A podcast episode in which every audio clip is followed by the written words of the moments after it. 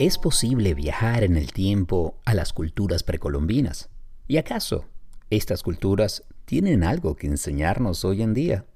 Yo soy Eli Bravo y esto es cuestión de práctica.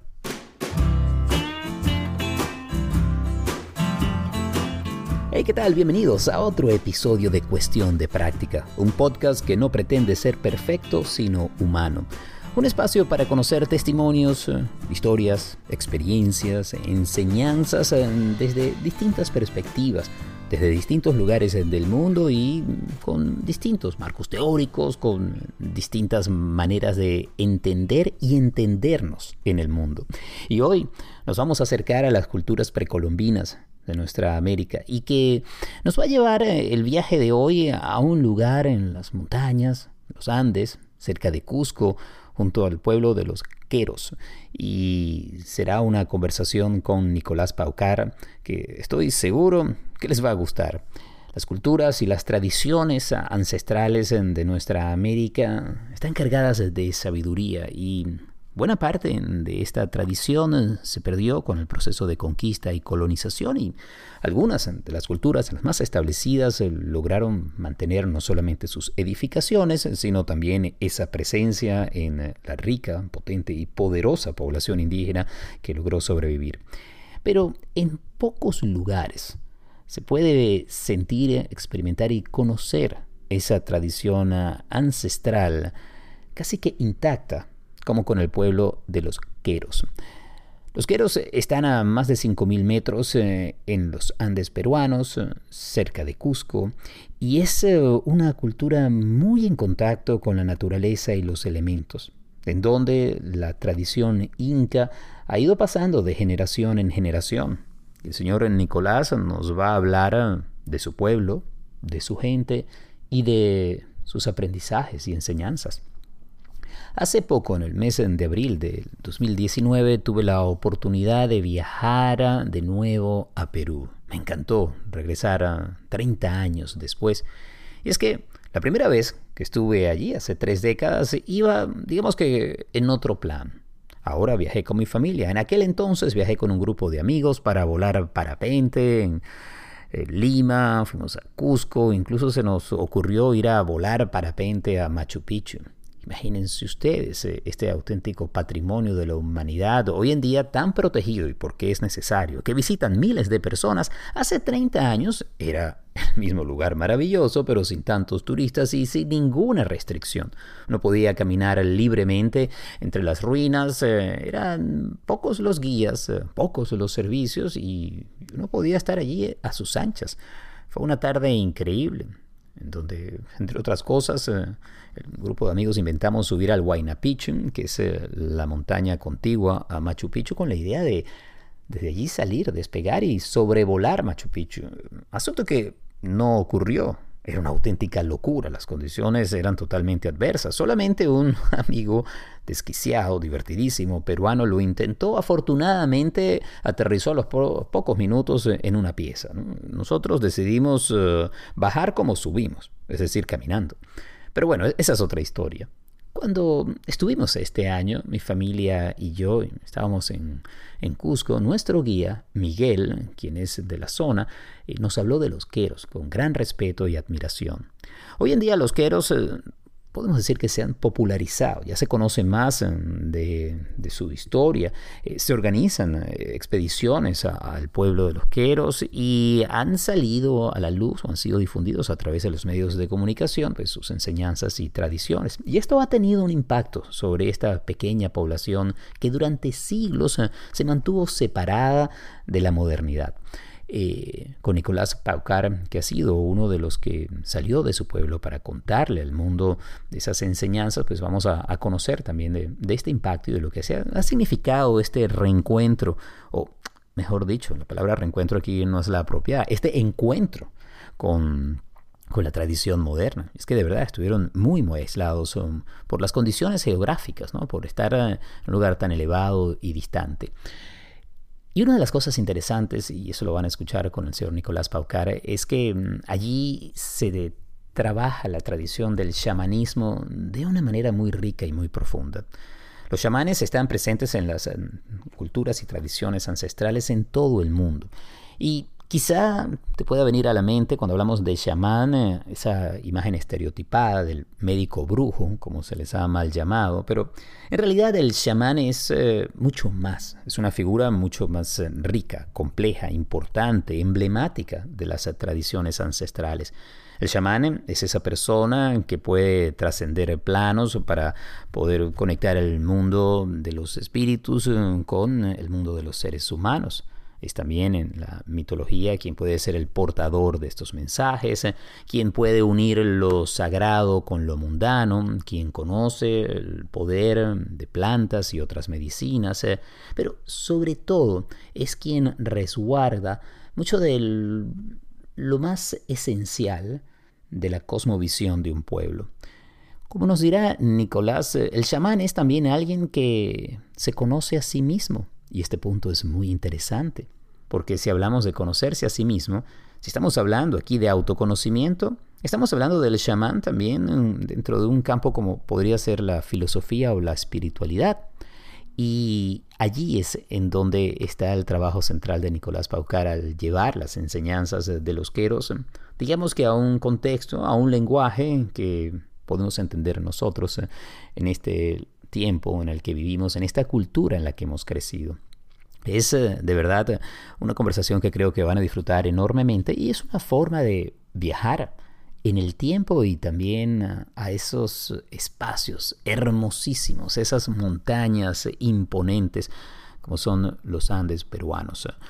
Un viaje que, por cierto, si tienen la oportunidad de realizar, se los recomiendo, porque hay en Perú y en general en todos los países andinos una riqueza muy presente que va más allá de la arqueología, de los lugares turísticos eh, y está allí en eh, los ojos de la población indígena, en esa cultura ecléctica em, que amalgamó lo español con lo que venía de sus ancestros y de las generaciones, eh, bien sea si estamos hablando aquí del pueblo inca o si queremos salir de los Andes y nos vamos entonces ya hacia Centroamérica, lo encontramos también con los mayas, los aztecas y con muchas de las otras culturas que han sobrevivido. Y aquí el verbo sobrevivir está 100%, digamos, eh, diría yo, acertado. El proceso de conquista y colonización fue, fue muy complejo, fue muy difícil.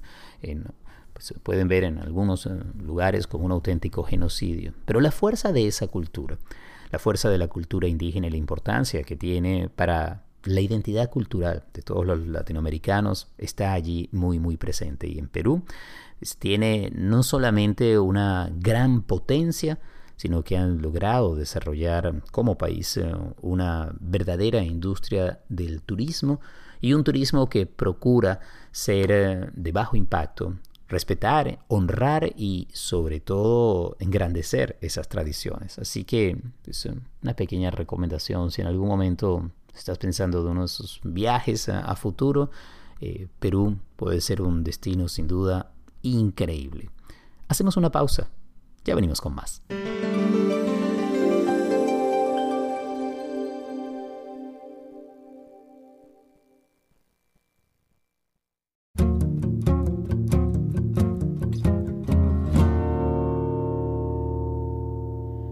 Los Andes eh, son tierra mágica, fabulosa, hermosa y de una gran sabiduría. Me acompaña el señor Nicolás Paucar, él, quien es un quero de esta maravillosa etnia, esta cultura que viene desde los Andes, viajan por toda América Latina compartiendo la cosmovisión andina hablando de los códigos andinos de vida en donde el amor, el servicio y la sabiduría están presentes. Y de verdad que me encanta tenerlo en el programa para compartir con toda la audiencia. Señor Nicolás Paucar, hábleme para comenzar de, de su tierra donde nació, ¿nos podría describir ese paisaje y además cómo es el pueblo quero, patrimonio de la humanidad? Bueno, es un pueblito bastante alejado que queda en la ciudad de Cusco unos, a unos 190 kilómetros en provincia de Paucartambo, a una altura de 5.500 metros sobre el nivel del mar, aproximadamente. Es un pueblito donde no hay electricidad, donde no hay así concebido como lo vemos el sistema de medicina, tampoco sistema de digamos, judiciales o todo lo que es policía. no hay no hay absolutamente nada más que la naturaleza y la convivencia entre los animales y el hombre. Y así que bueno, es un es como regresar en el tiempo unos uh, unos 600 o 700 años. Cuando llegas está solo las chocitas y los animales y, y el hombre cuidando los animales. Es un lugar bastante, uh, hablando desde lo, desde lo, desde este parte del mundo, es como un pueblito muy retrasado, pero está lleno de concepciones y lleno de sentido cuando vives ahí. Mm, es que, sin lugar a dudas, como decía, hay una conexión clara con la naturaleza, pero también ah, hay una conexión importante con, con el individuo, con su esencia sagrada. De hecho, usted, una de las frases que dice es, el camino para convertirse en chamán está intrínsecamente relacionado al trabajo de regresar al ser auténtico. Mi primera pregunta, ¿es usted un chamán, cierto? sí, bueno la palabra chamán es, de alguna forma, está relacionado con las personas que, que se buscan a sí mismo, pero bueno, correctamente soy un pampa misayo, que significa una especie de, de persona que se conoce a sí mismo y conoce el medio donde vive. Mm. Para referirse, bueno, es como que el ser humano siempre va a buscar ser o encontrarse consigo mismo. Y ese encontrarse pues significa eh, conocer el medio donde uno está viviendo y conocerse sus capacidades y sus limitaciones. Y a eso pues aquella persona que hace todo esto pues se le puede llamar eh, antropológicamente como chamán o chamán que se refiere a entonces, en ese sentido, sí. Mm. Y es interesante lo que menciona, porque chamán muchas veces, y quizás de manera errada, lo relacionamos con quien invoca poderes mágicos, quien puede abrir como las puertas entre lo visible y lo invisible, pero usted lo lleva a un, a un plano mucho más eh, terrenal, mucho más práctico y aquí toca un punto esencial que es el autoconocimiento, asunto que no tiene tanta relación con el desarrollo tecnológico como lo entendamos, eh, creo que tiene que ver más con conocer ese entorno y a uno mismo, como nos decía, lo cual puede ser un ambiente como el de pueblo quero, además muy idóneo para esto. Em, así que solemos entender mal la idea de chamán nosotros en América Latina.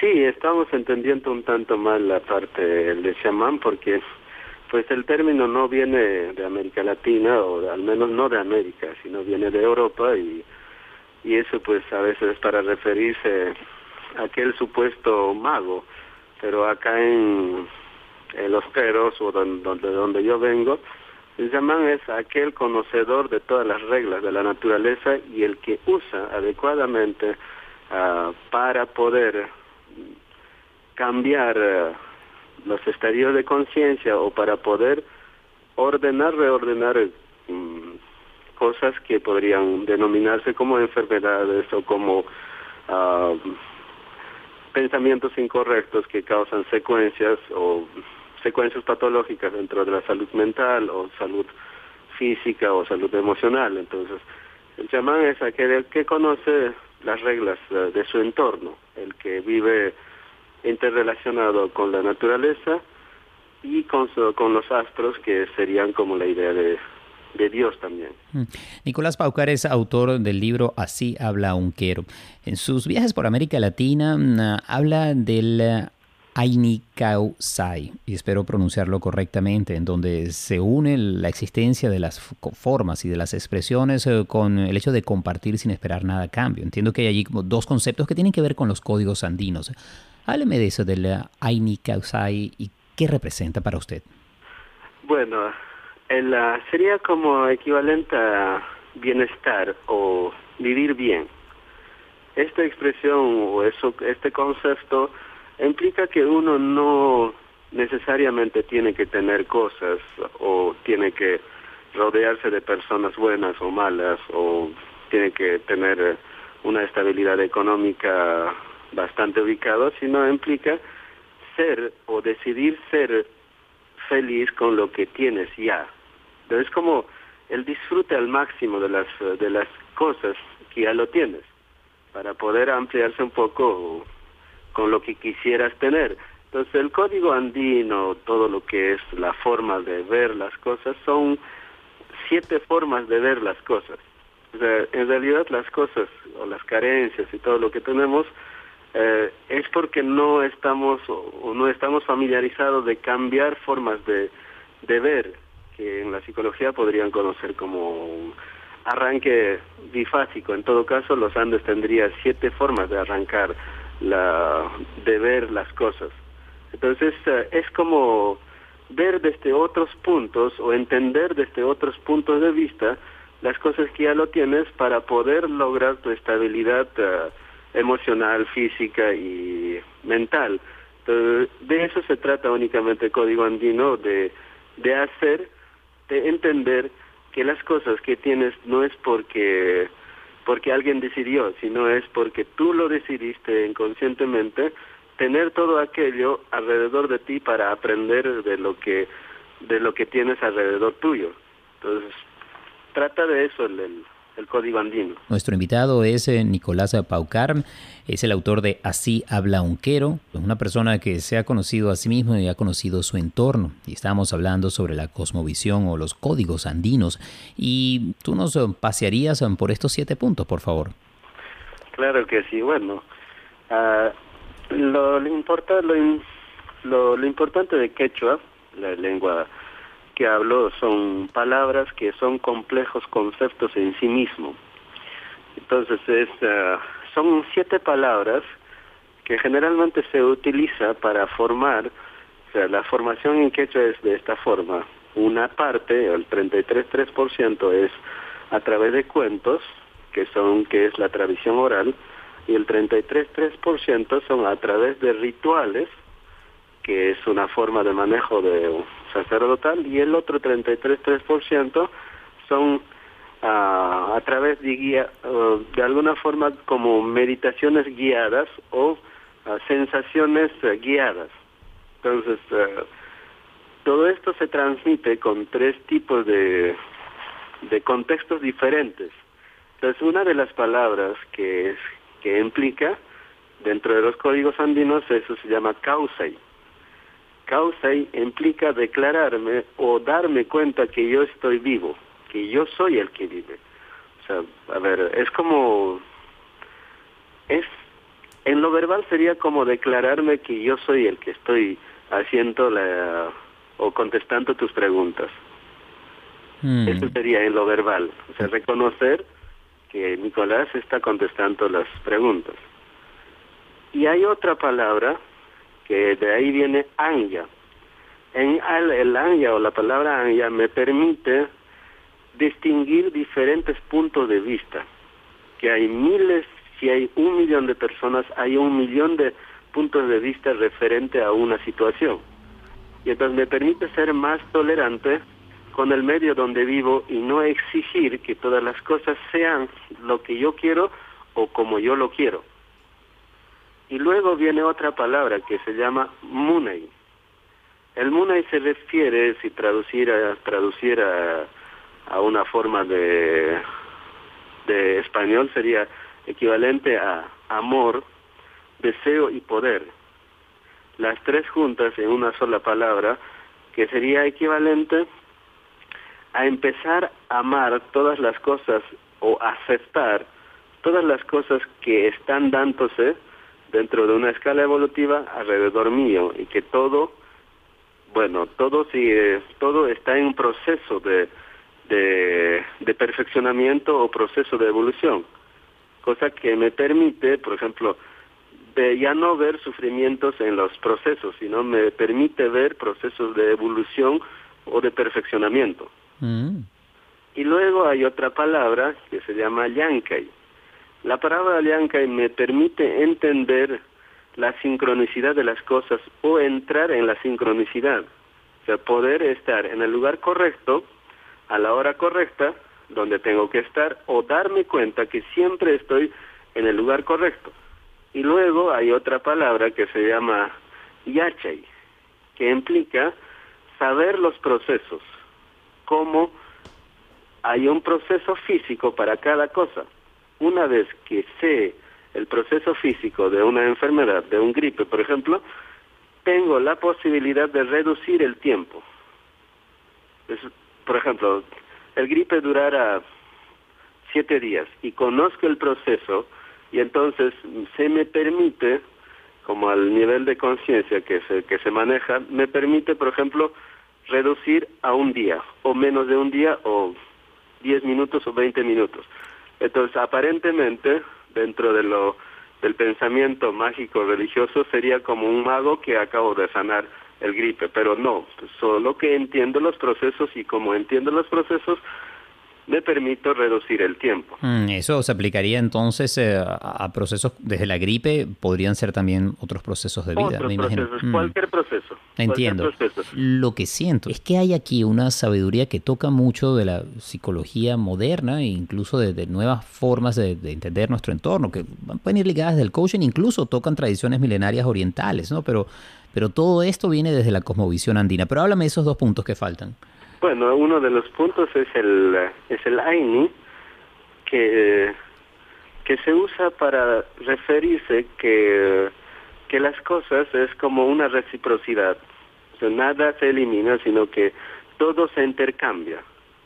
Todo es se va transformando en una y en otra cosa. Y luego viene el causa y pacha, que significa, es una forma de concebir la vida en el espacio-tiempo que sería equivalente a la posibilidad de, de mantener mi existencia en espacio y tiempo. Todo eso son formas complejas, de, concepciones complejas que, que nos permite que todo es complementario.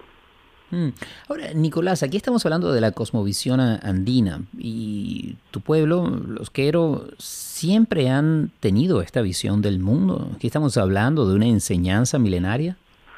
Estamos hablando de la cosmovisión andina, especialmente lo que es la cosmovisión quechua. Los quechuas, recuerde que más o menos tuvieron una, una cultura bastante pujante y tecnologías que hasta hoy en día no son comprendidas. Si te si has dado un salto en Perú, pues vas a encontrar piedras que pesan más o menos 3000, tres, digo 300, 400 toneladas que es imposible de concebir en este tiempo de levantarlo o construir Sacsayhuamán o Pisa o Ollantaytambo, entonces, ah, pues se manejó conciencia bastante alto, ya estamos hablando de hace 500 años, que fue de alguna forma aplacado o silenciado. Y es la primera vez que estamos hablando del tema, o al menos nos hemos atrevido a hablar del tema, y porque necesitábamos de alguna forma a dar de alguna forma el mensaje de decir que vivimos, que tenemos que vivir en una estabilidad con nuestro medio donde vivimos, el, pues solo es como para decir, vivamos un poco más uh, cómodo con nuestro medio. Mm, que es algo que pude sentir. Mi viaje a Perú, estuve en Cusco, pude viajar por distintos lugares, fue a Puno y una de las cosas que siempre me llamó la atención es eh, la forma, como había un profundo respeto a una naturaleza que, bueno, lo veían así los incas, eh, lo veía el pueblo quechua, es una naturaleza sagrada, en donde estaba el ser humano como parte más de esa naturaleza, no como un ser separado de ella y en último caso que podía someterla. ¿Es así? Sí, es que de todas maneras eh, somos parte de ella hablando desde lo bioquímico y no estamos separados de ella y entonces nuestro único, de alguna, nuestra única forma es evolucionar en ella, con ella, y entonces una de las cosas que vengo diciendo, hablando, es el respeto a la naturaleza o el medio donde vivimos y para poder generar nuestra estabilidad física y emocional, porque de lo contrario pues tendremos oh, problemas con nuestro medio donde vivimos. Entonces, el pueblo quechua que de hecho de paso la nación Cairo es considerado como el último ayllo inca, pues simplemente es aquella persona que respeta la naturaleza y entiende su estadio, su experiencia sobre la tierra. Mm. Eh, una última cosa para, cerrar. Has mencionado, Nicolás, eh, eh, hablas no del pueblo, sino la nación Quero. ¿Y ese sería el término correcto para utilizar, la nación Quero? Sí, por ahora es la son cinco comunidades que se han formado en una, en una pequeña nación dentro del Perú. Entonces, por ahora es como decir la nación Cairo, como nos, como nos dice la, desde lo antropológico. Mm. Nicolás, ha sido un placer conversar contigo. Gracias por estos minutos. ¿eh? Es un placer, más Gracias.